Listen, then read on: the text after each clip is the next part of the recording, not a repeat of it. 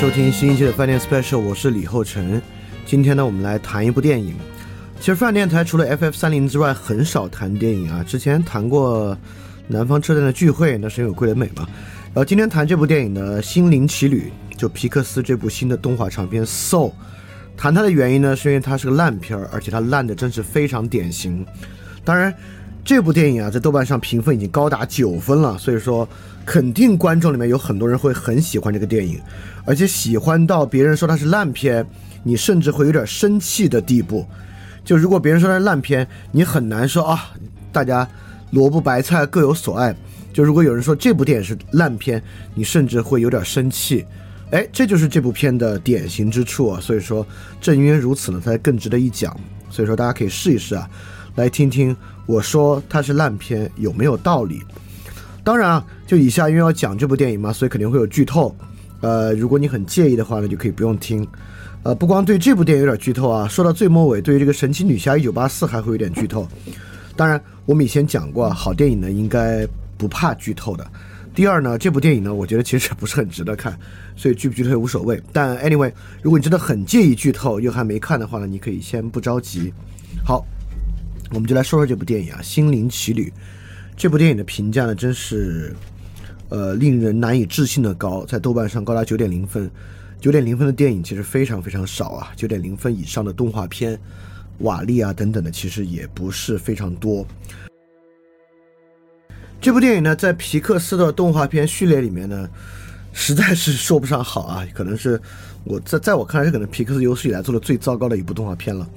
然后我大概讲讲这个故事的梗概啊，就给那些完全没有看过的人大概明白这个电影在讲什么。这个电影呢，讲一位怀才不遇的中学音乐老师，其实本身呢是一个很厉害的爵士钢琴乐手，在拿到学校这个正式教职的这一天啊。也拿到了这个梦寐以求的爵士乐即兴表演的登台演出机会，所以在得到这个难得机会非常开心的时候呢，突然邦基死了，死了之后呢，就要回到这个 Great Beyond，就是这个死后的融入这个人类集体意识的伟大世界中去。但是由于他人生的精彩刚刚开始啊，所以他不愿意死，他想尽办法呢要回到地球，要回到他的身体里面复活，中间就出了很多岔子。然后在他想尽办法要回到身体的时候呢，就进入这个 Great Before，Great Before 就是这个作品虚构的一个人类新生儿在出生之前需要完成人格的一个地方。在完成人格地方呢，有一个千年虚无主义者，人格一直无法完成二十二，阴差阳错的呢，就和他一起掉到了这个世间。呃，中间呢发生了各种各样的事情啊，这也那，这也那，这那，回到他的身体之中。然后呢，在经历各种波折之后啊，他终于回到了自己的身体，参与了演出。演出结束之后呢，又回到这个 Great Before，然后去营救这个千年虚无主义者二十二，让这个二十二重燃生活的希望。呃，在这个地球上也不能叫投胎啊，就是就叫投胎吧，投胎回地球生活的这么一个故事。所以说呢，这里面有两个人物啊，一个是这位怀才不遇的音乐老师叫 Gardner。然后他的这个人物呢，主要就是，呃，如何在人生中真正要开始活的这一天突然死掉，然后怎么样拼命的回到自己的身体，然后去参与这个演出前后的故事。然后另外一位主角呢，就这个叫二十二，他次序二十二，说明他很可能是人生就是世界上第二十二个新生儿啊，千年虚无主义者一直无法投胎。他无法找到，他是如何找到这个生活的这个 spark，就是这个电影里面叫 spark，他的灵光、灵感，从而能够勇敢投胎的这么一个故事。然后这个架构呢，当然蛮有意思的了，因为这个皮克斯做了那个 Inside Out，就是头脑特工队，我们翻译啊，就把人的大脑意识呢，然后做了一个动画化的处理，很成功。然后这一步呢，进一步去把人格，把人格这个事情呢，做一些拆分。把前世、生前、死后做了一个虚拟世界的世界观架构。好，我们呃大概就这么一个故事啊，就是虽然架构听上去挺有意思的，但是其实非常非常老套啊。然后我跟你说，这个故事的问题在哪儿啊？我们的标题呢叫做“反对虚无主义的美学化”，然后我们就来说这个电影的问题非常大。我们首先先首先来说说这个二十二，二十二呢其实是这部电影的真正主人公，呃，其实他也是。这个电影的编剧啊和导演可能比较希望观看者去代入的那个人，观看者我认为可能六分带入二十二，四分带入 Gardner 这么一个角色。这个二十二呢，是一个千年的虚无主义者，已经在这个 Great Before，就是人投胎之前那个地方待了上千年的时间，上千年的时间都没有办法找到他的 Spark，就真正让他感兴趣的事情啊。这点是不是和今天的人也很像啊？对，这个二十二啊，就是塑造成一个今天。活在世间的虚无主义者，一种标准的自恋状态。这个编剧和导演啊，谄媚今天的都市人，到了一种令人发指的地步。所以这个电影的票房一定不错。虽然在疫情情况之下，我觉得票房一定差不了。我给大家说这个二十二的这个人格啊，他的特质是什么样的？他自恋到什么地步？第一，这个二十二满腹经纶，这个二十二懂很多的道理，因为他是一个千年的虚无主义者。这个 Great Before，这投胎之前那个世界有一个规则，就这种问题少年啊，这种这种虚无主义者，就会给他配一个导师来开导他，让他获得那个投胎所要的 Spark。他这个千年虚无主义者啊，他跟历史上无数伟大人物共同相处过，帮他找到 Spark，甘地啊、特蕾莎修女啊、哥白尼啊等等等等。非常荣格呀，非常非常多，电影里面塑造了很多人，都是片段式的，去帮助他找到这个 spark，他都没有成功，都没有找到。但是呢，这几千年呢，导致这个人其实懂很多东西，满腹经纶。他借 Gartner 身体来到地球的时候啊，口若悬河，出口成章，就是大道理一套一套的，非常会能说会道，懂很多的东西。这个呢，当然也暗合今天的这个都市年轻人啊。你要说他们懂不懂东西呢？他们当然都认为自己其实懂很多的道理啊。道理嘛，没有他们不懂的。第二，这个人魅力四射，这个二十二，就他在 Gardner 身体里面和其他人相处的时候啊，比 Gardner 情商高得多，特别会关注他人的情绪，然后关照他人，然后还让 Gardner 也发现自己很多的不足。然后今天的人当然也很大很大程度上也认为自己讨好型人格嘛，今天人人都认为自己是那个受害的讨好型人格，所以跟他人相处的时候呢都会不错。所以这个二十二除了自己的人生觉得没有意义之外，他几乎在很多方面都做得很不错，但就是人生没有意义。而最谄媚的一点就在于这个二十二人生没有意义啊，还不是他自己的原因，是受害者。最后，Gardner 去这个 Great Before 营救他的时候，才发现，在这个二十二的记忆之中，曾经这些开导他的导师们，其实都非常严厉的打击过他，包括 Gardner 本身，也是为了自己的缘故打击过这个二十二的自信心，打击了这个二十二对于这个世界意义的寻找。所以，这个二十二就像是一个被无数老师霸凌过、被无数老师粗暴对待过的学生。他现在的虚无啊，还都是这些老师害的，所以说整个这个二十二被就被塑造成这么一个满腹经纶、魅力四射的一个受害者形象，一个虚无主义受害者形象，这个跟今天观影者啊应该有极大的共鸣。然后再说这个 Gardner，就是另外一个，就这位中学音乐老师突然在人生获得机会这一天崩击死了这个人啊，也是一种典型的怀才不遇的标准自恋状态。第一呢。这个人才华横溢，却一直得不到机会，而且在追求自己理想的路上啊，又被现实压迫，被工资压迫，被自己的老妈压迫。这老妈一直劝他去找份正经工作，找一个有保障的、有养老保险的，等等等等的。就这个人想要追求梦想啊，却不得，被现实和自己的家庭所压迫，是不是也很像今天很多人对自己生活抱怨的那些东西啊？所以说。这个人物的构成，不管是二十二还是 Gardner，其实都非常非常的谄媚，谄媚到什么地步啊？你看完下来，你甚至找不到这个二十二的缺点，对吧？你最开始会觉得这个二十二好像挺毒舌的，不是啊？这个二十二在 Gardner 身体里面百依百顺，Gardner 要他帮什么帮什么，他跟其他人相处中也没有伤害过其他人，对吧？这 Gardner 缺点是什么呢？这 Gardner 除了自己。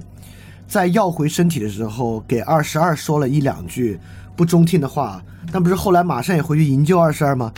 这 Gardner 几乎也没有缺点，是一个完美的人，又有才华，又有耐心，性格又可爱。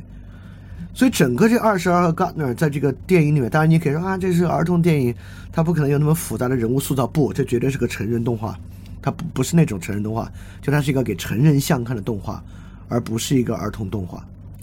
而这边的整体世界呢，也被塑造的毫无生气，不管是纽约本身被塑造的非常的拥挤，人们在里面充满痛苦，地铁里的人面面相觑，还是借二十二之口。在说明他对人世间整体的呃无力，对人世间无聊的洞察，还是 Gardner 的一个学生说不想上课，二十二立马给他说，乔治奥威尔曾经说过，教育就是如何如何，这的相当于就是说教育就是一个很糟糕的禁锢人的系统。就这里面整个对于世界的塑造，都是奔着这个悲观主义、虚无主义去的，整个世界确实被塑造如此。那在在这个世界中的唯一例外呢，就是那些平常的生活之美，在生活边缘之处的美学化。地铁里面有一个唱歌的人非常有魅力，这老哥的理发师啊也风趣幽默、乐观豁达。然后这个纽约的夕阳啊美景宜人，整个就是这么一套。包括这个城市里面一些边缘人、一些灵修主义者啊，就是。就是在过着一种非常冒险者一样的精神生活，非常精彩。就整个世界被塑造成一个在边缘处拥有一些美学亮点和整体拥挤痛苦的环境。所以整个这部电影啊，不管是对于生活环境的塑造，还是其中人的塑造，都完完全全在谄媚美化今天虚无主义者的状态。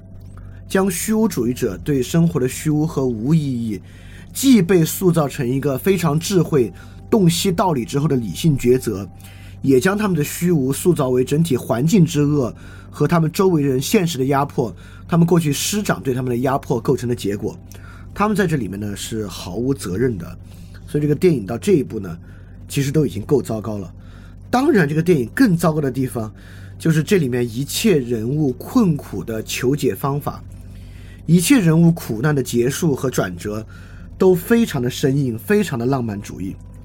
就比如说，这里面二十二是怎么找到的生活意义啊？最后能够投胎的呢？是因为他借 Gardner 身体在纽约生活的时候，发现他自己很喜欢走路，很喜欢散步，他很喜欢美食，吃到好吃的东西的时候啊，有那种难以抑制的快乐。他看到这个纽约的夕阳啊，尤其是这个纽约落叶的时候。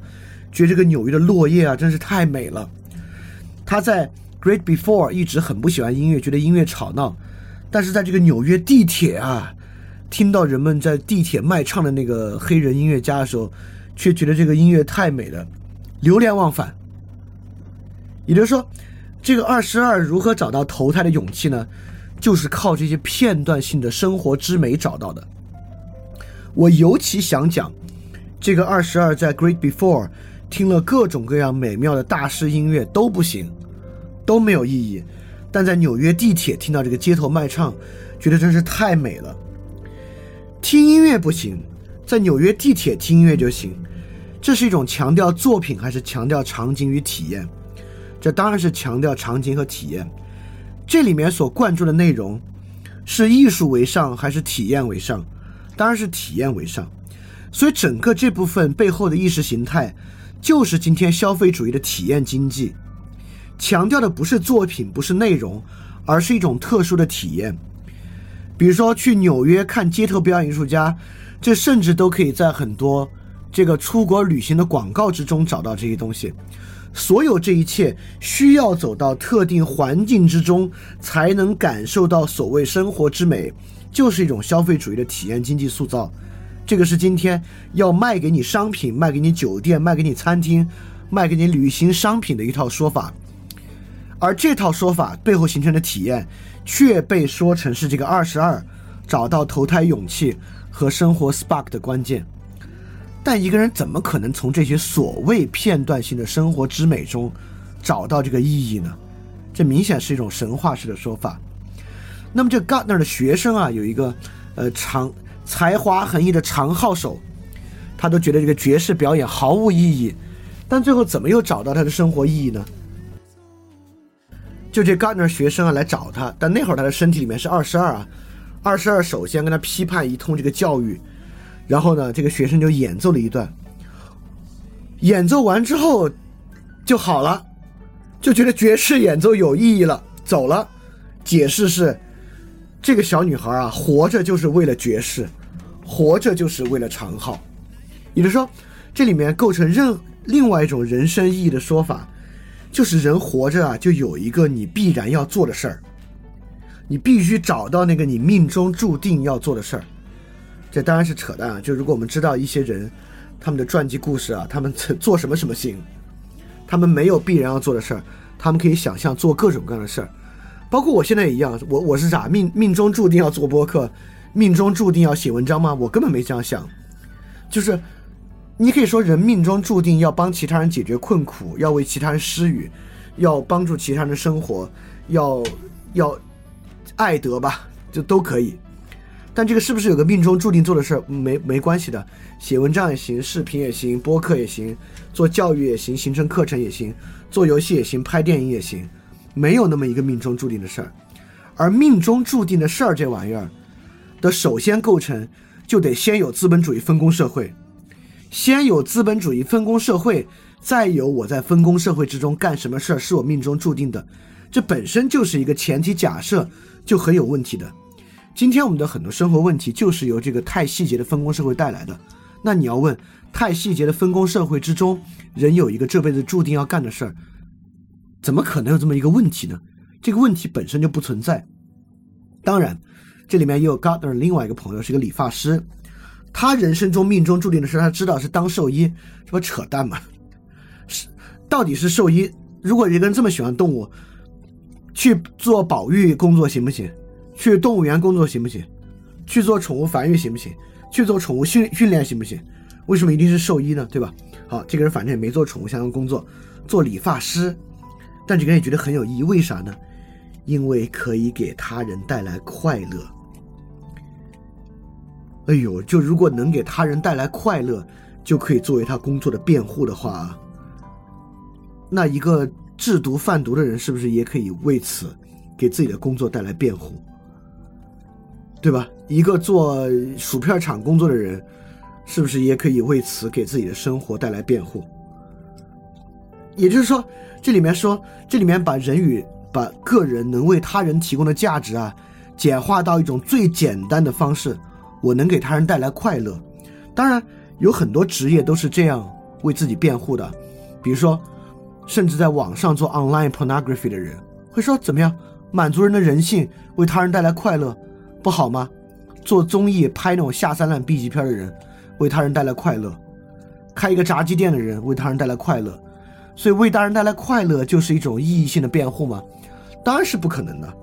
就是能为他人带来快乐就是一种意义的辩护，是我们今天不得不为一些无意义的事情进行辩护所找到的唯一一种功利主义的方式。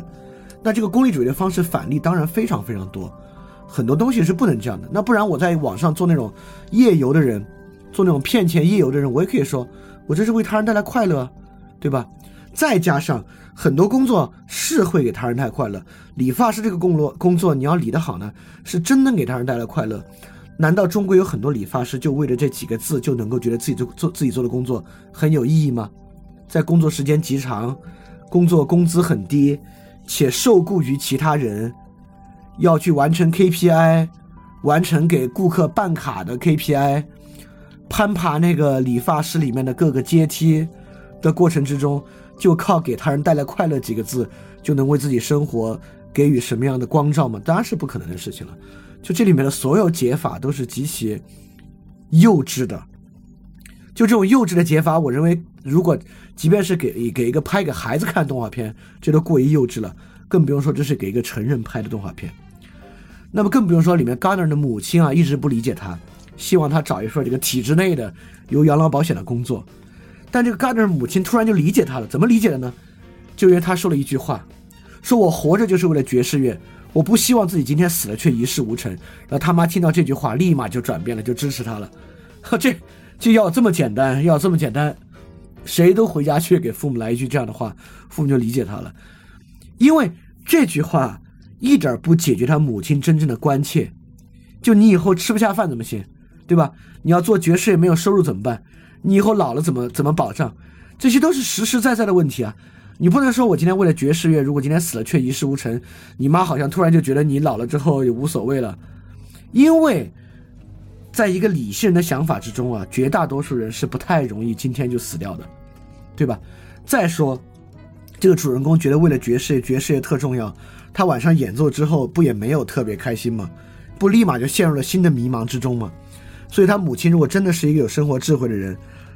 当场就应该告诉他，你别以为你觉得爵士乐，你今天晚上演出一次就怎么样？你演出完了之后，立马就不是那么回事了。他妈妈那么，他爸爸就是爵士乐手，他妈看过这一切，还不知道这个结果吗？为什么不当场给他怼回去？当然不能怼回去啊！当然怼回去，编剧没法往下编了，对吧？所以说啊，这个影片里面人物的所有转折和生活困境的解决方案，都非常的幼稚、粗暴和简单。所以说。从这个电影里面，你要能得到什么呢？你就能得到一点那种浪漫主义的美学安慰。这部电影能给予的，就是一种美学安慰。这种美学安慰的构成呢，就是一种虚无主义的神话。这个神话是这样构成的：它在强化人的以下三个信念，因此它连安慰的价值都是坏价值，它是错的。第一，这个虚无主义神话的第一层。理性上讲，生活是没有意义，城市是极其混乱的。整个电影都在传达这么一点：就道理上讲，生活是没有意义的，城市是混乱的。当然不是如此。第二层，生活中唯一有意义的是一些具有审美意义的瞬间。我们至少还有地铁中一个演奏的音乐家，我们至少还有一个美妙的黄昏，我们至少还有美，还有好的饮食。对。商家就是靠你的这个信念，把这种消费主义的体验经济变成商品卖给你的。生活中有意义的瞬间非常非常多，而在生活中有意义的瞬间之中，这些美学瞬间确实在某一刻给予你一些很享受的东西。但我可以说，它在你生活中有意义瞬间之中，几乎是最没有意义的那些之一。且不用说第三层，正因为生活中有这样的美学瞬间。说不定哪个瞬间人就顿悟了，透过对于生活之美的积累，说不定某个黄昏看到一片落叶，你就直达了某种终极的幸福和信念。没有这么回事儿，没有美学顿悟的浪漫主义，这种想法根本就搞反了因果。自然美景给予人的震撼，不是生活意义的原因和起点，而是生活意义的结果和终点。是一个已然通过生活意义，将生活和周遭世界很良好、紧密勾连的人，才能从自然之中获得那样的东西。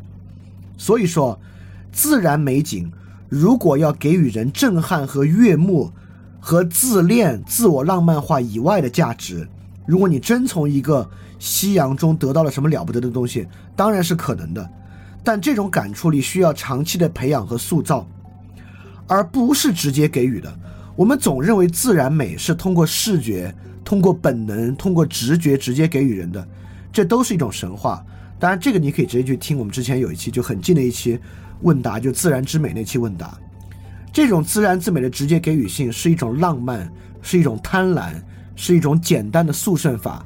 你的生活通过某种自然之美的直观和直觉给予，直接让你通达某种终极幸福，不可能。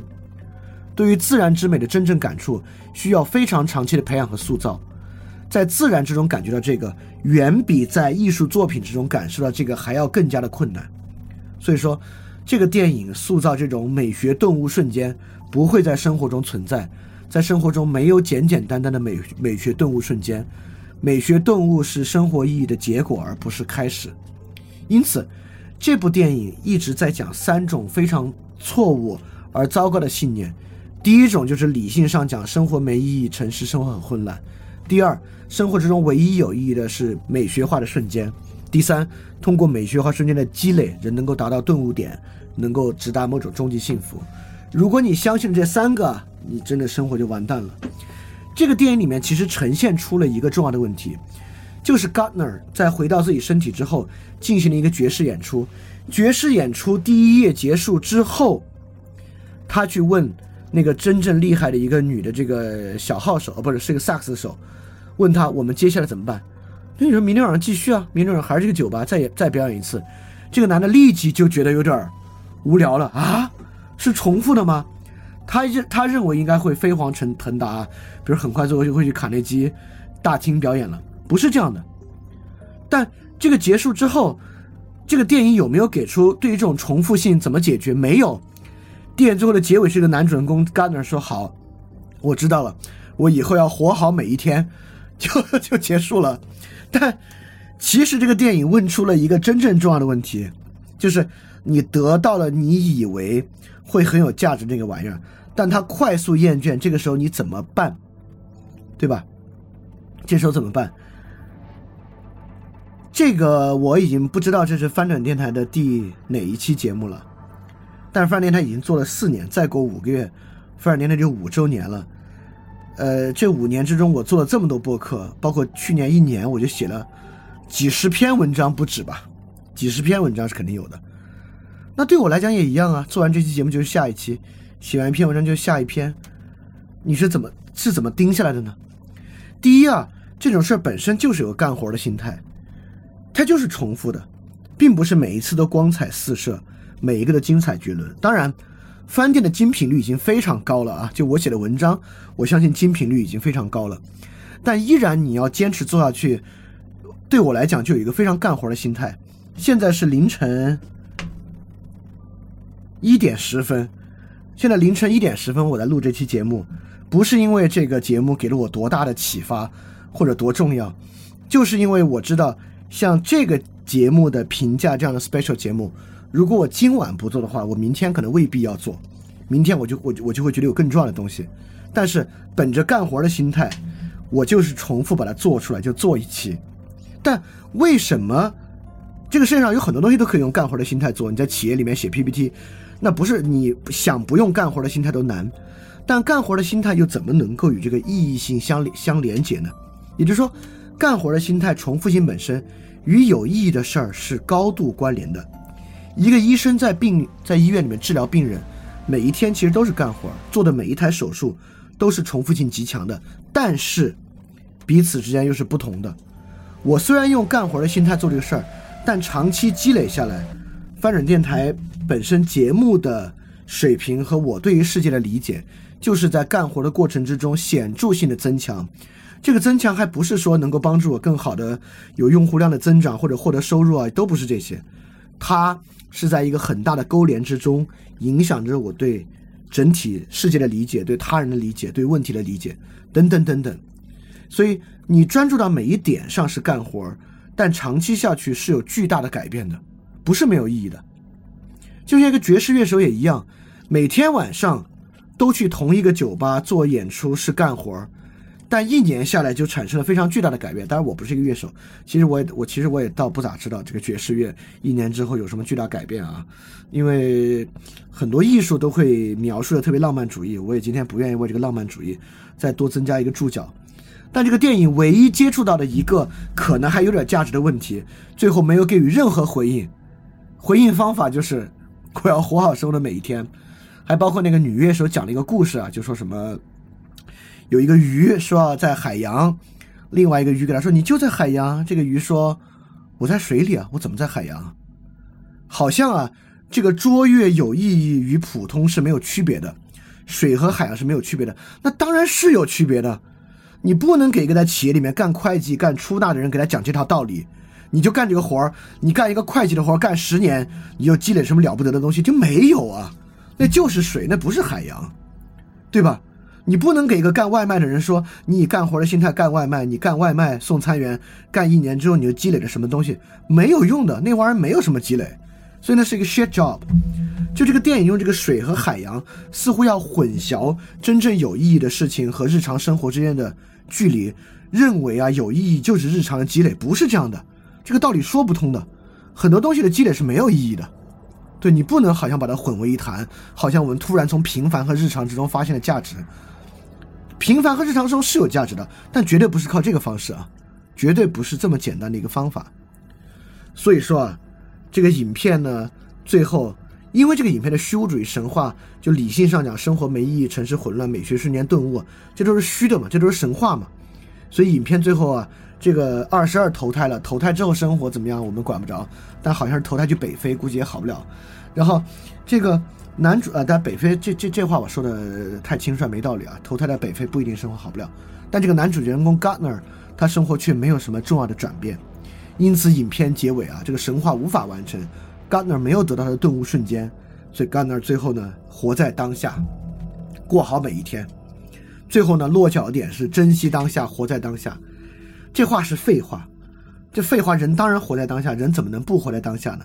当然，很多人会说啊，这个活在当下指的是不要沉湎于过去，不要有未来的压力。我们是怎么提出不要沉湎于过去，不要有未来的压力的？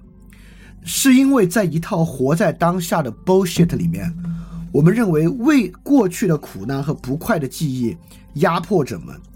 未来要实现的目标和未来的不安全感成为焦虑，在困扰着我们，仿佛过去和未来对我们都只有坏的结果，让我们透过这种想法，生活变得越来越糟。我们才想到，OK，摆脱这些的方法就是专注于现在的感受，活在当下。这也是屁话。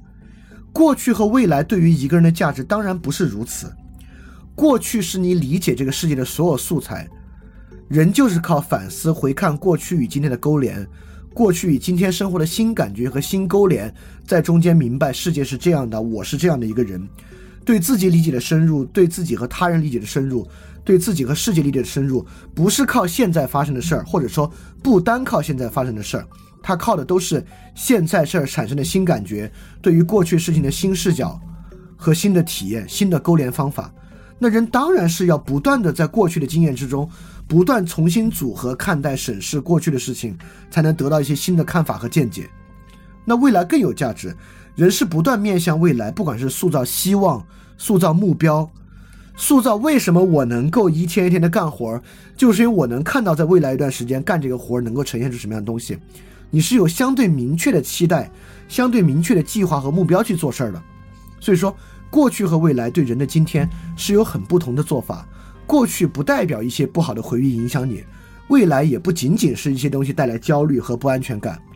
因此，认为过去和未来一定不好，因此只有一个方法叫活在当下，本身就是一个很陈词滥调的偏见。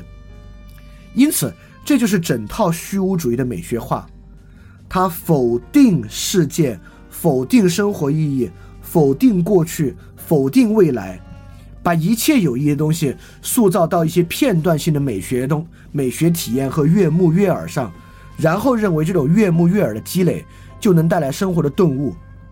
因此，在这之前呢，你就是要活在当下，这都是错误的，绝对不可能实现的道路。这和我们对心灵鸡汤的批判一样，就这种信念恰恰阻隔了重要的道路，而他指出的路径本身呢，也都是。无法实现他承诺的一些歧途，而可以仔细想想，这部电影真的有什么新东西吗？没有。很多人看完之后不过是强化自己偏见，说：“哎呀，这部电影真好看完这部电影，我真正知道，确实要活在当下，活在当下，或者说这种生活之美确实很重要。这一切都是他过去已然知道的。这部电影只是用一种精致的方式继续遮蔽生活，继续强化这个偏见而已。所以总的来说啊。”这个电影当然做的很精致啊，它的编剧啊，它的演出啊，里面的插科打诨啊，里面的幽默啊，里面的讽刺啊，都设计的很精妙。它是一个整体来讲挺精致的电影，但这个精致的电影的内核呢，就是一种虚无主义的美学化。这种虚无主义的美学化给生活带来的呢，只有遮蔽，不能有任何新的东西。因此啊，毒药越粗糙越好，毒药越美观越可口越糟糕。那这部电影呢，就是一个非常糟糕。而可口的毒药，所以真的是一个很糟糕的事情。那我看豆瓣上对这个《心灵奇旅》的评价有一点非常奇怪，有一种人很讨厌这个电影，但讨厌的方式是很难想象的。他们是说，这部电影啊，没有塑造出我们打工人真正的心酸，它只是塑造了一个啃老族追求梦想的故事。因此啊，他根本没有与我形成共鸣。我们有多惨，这个电影没有塑造出来。所以你看啊，这个皮克斯拍人马屁啊，还拍歪了，没拍着，对吧？还拍的不够心酸。这个男的呢，还有老妈开一个裁缝店，能够支撑他和他老爸的梦想。这个想法本身呢，怨念很深重，绝对呢也不是对这个电影公允的批评，但是我们确实发现，这个电影里面塑造的这种神话，塑造这种虚无主义美学化，是不解决问题的。当一个人真正饱含受害者心态，认为他活得很心酸，周围一切都支撑不了他的时候，你光给他靠，你要去关注走路，关注你能吃到的甜甜圈，看看夕阳之美，看看落叶。不仅不能对这种人的生活造成什么好的影响啊，对于即便相信这条虚无主义美学化的 bullshit，你平时该发火一样发火，该在网上骂人一样骂人，该跟父母闹一闹僵一样闹僵，该对亲密关系不抱期待一样不抱期待，这个东西不能给你生活带来任何实质性的改变。所以说，之后对于心灵奇旅这种奇怪的评价，就是说这没有塑造出打工人的心酸，我觉得倒也是一个。好的旁证来证明这种虚无主义美学化的方式，实际上没有什么真正重要的帮助。好，最后一点点时间说一个别的电影啊，就我在看这个《心灵奇旅》之前，其实是对它寄予了很高期待的。我还特别期待能从这电影里面，我我以为它很好，因为评分这么高，皮克斯以前电影也不错嘛，所以我觉得，但是没想到这么失望。但我看另外一个电影啊，这个《神奇女侠一九八四》。我对电影没有抱任何期待，因为绝大多数超英片都特别无聊。这个《神奇女侠一九八四》连七分都没有，我以为是个特别烂俗的这个爆米花片儿。反正我说《神奇女侠一》我也看过，这盖尔加朵确实也挺漂亮的，就看看这个《神奇女侠一九八四》吧。我却没想到这部电影有神奇般的高利益。当然，这个电影啊。呃，就今天在豆瓣上，我这个电影的感觉，我发了一条豆瓣说，就有一个人评价，我觉得很有意思，说啊，就为了最后蘸着一口醋的香，这个饺子有多难吃，你都忍了。这个比喻非常精妙，《神奇女侠一九八四》个电影就是这样，这个电影最后十分钟利益之高，前面当然非常烂，特别烂俗的一个电影，就这最后这一口醋这么香。但是这个醋你又不能单喝，你得配着饺子吃。前面这饺子多难吃都能忍，因为这口醋真是太香了。神奇女侠最后这十分钟就是这口香醋，这个香醋太香了。怎么个香法？我给大家说一下。这个电影讲的也很简单，大概就是说有一个心想事成的石头，所以呢，全世界人啊就在一个疯子的影响之下开始许愿。但这个许愿啊，每个人许自己的愿。他根本意识不到许了这个愿会对其他人造成什么影响，就比如说一个人说我要要回我的土地，他是一个，呃，埃及那边一个古王朝的后人，立马就就这个隔离墙拔地而起，这隔离墙拔地而起，不管这水就突然断了，里面的人断水了，对吧？这个水也很难马上运过来，这就变得很麻烦。确实，这店里面塑造了非常非常多，就你根本想不到。你的愿望实现对其他人的外部性有什么影响？但每个人呢，就只想着自己的愿望实现的贪婪，因此世界啊，就在每个人只顾着快速实现自己愿望的过程之中，变得极其混乱不堪。而盖尔加朵在里面提供的点，就是这个世界上最美好的不是愿望的实现，而是 truth。只要接受 truth。世界就可以真正变得美好，而不是每个人沉湎于自己的愿望之中。这口醋真是太香了。在今天这种资本主义再加技术社会的情况之下，很多时候我们就是只想着自己的愿望如何实现。最简单的来说，有了外卖软件之后，我们自己可以在家里面面对琳琅满目的商品，享受着丰富的满减，四十分钟送到你家门口。这个愿望实现的代价。就是其他人外卖送餐员生活的困苦，经济快速的发展，疫情的快速解决，等等等等问题，都是我们的某种依靠技术、权力手段、经济手段实现的心想事成。但这个心想事成之外的代价，我们都要不然装作看不见，要不然就为它合理化。就是我们不接触那个 truth，我们觉得送餐员挺好的呀。我们还帮他解决工作呢，屁话，对吧？这个社会上能解决工作量很多，如果我们不用这个方式组织我们社会的话，他们都能有别的工作可以做。什么是 truth？就是意识到问题是什么，意识到真相是什么，这个 truth 的重要性大过每个人自己自私的愿望如何去实现的重要性，就没有想到这个电影最后十分钟讲了一个如此重要的东西，而且这个电影最后的十分钟还不是泛泛而谈，里面讲了很多愿望的解决是在人们的争斗之中产生的以恶制恶的想法更糟糕，就比如说这里面的美国那个总统啊，就认为我们必须比苏联人核弹多。突然一下多了一堆一堆核弹，世界大战核大战一触即发，打响。里面有另外的人觉得是别人伤害自己在先，立马诅咒别人死去，那个人立马心脏病发，对吧？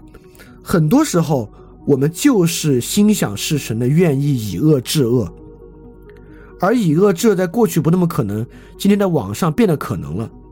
我们立马心想事成的，要靠人肉的方式，靠举报的方式，靠网暴的方式，立马让一个人获得惩罚。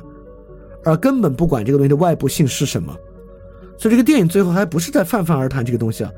所以这个神奇女侠一九八四最后这一口醋是真香，就是我可以毫不避讳的说，就是最后我哭的稀里哗啦的。这个电影前面这个饺子有多难吃，但最后这十分钟那十分钟我真是哭的稀里哗啦的，利益非常高。因此，这个神奇女侠确实是一个呃制作水平也比较一般，也比较俗套，但是最后这个利益确实很好的一个电影。反观这个《心灵奇旅》啊，确实是一个编剧水平很高，制作也很精良，但就是一个这个饺子啊，光鲜亮丽，皮儿薄，晶莹剔透，一口咬开里边是屎，就这么一种感觉，对吧？你你蘸的以为是醋，吃进去之后那醋都馊了，就这么感觉。对，所以说我觉得今天挺就挺奇怪的，就我对《心灵奇旅》的这个期待极高，但最后非常失望。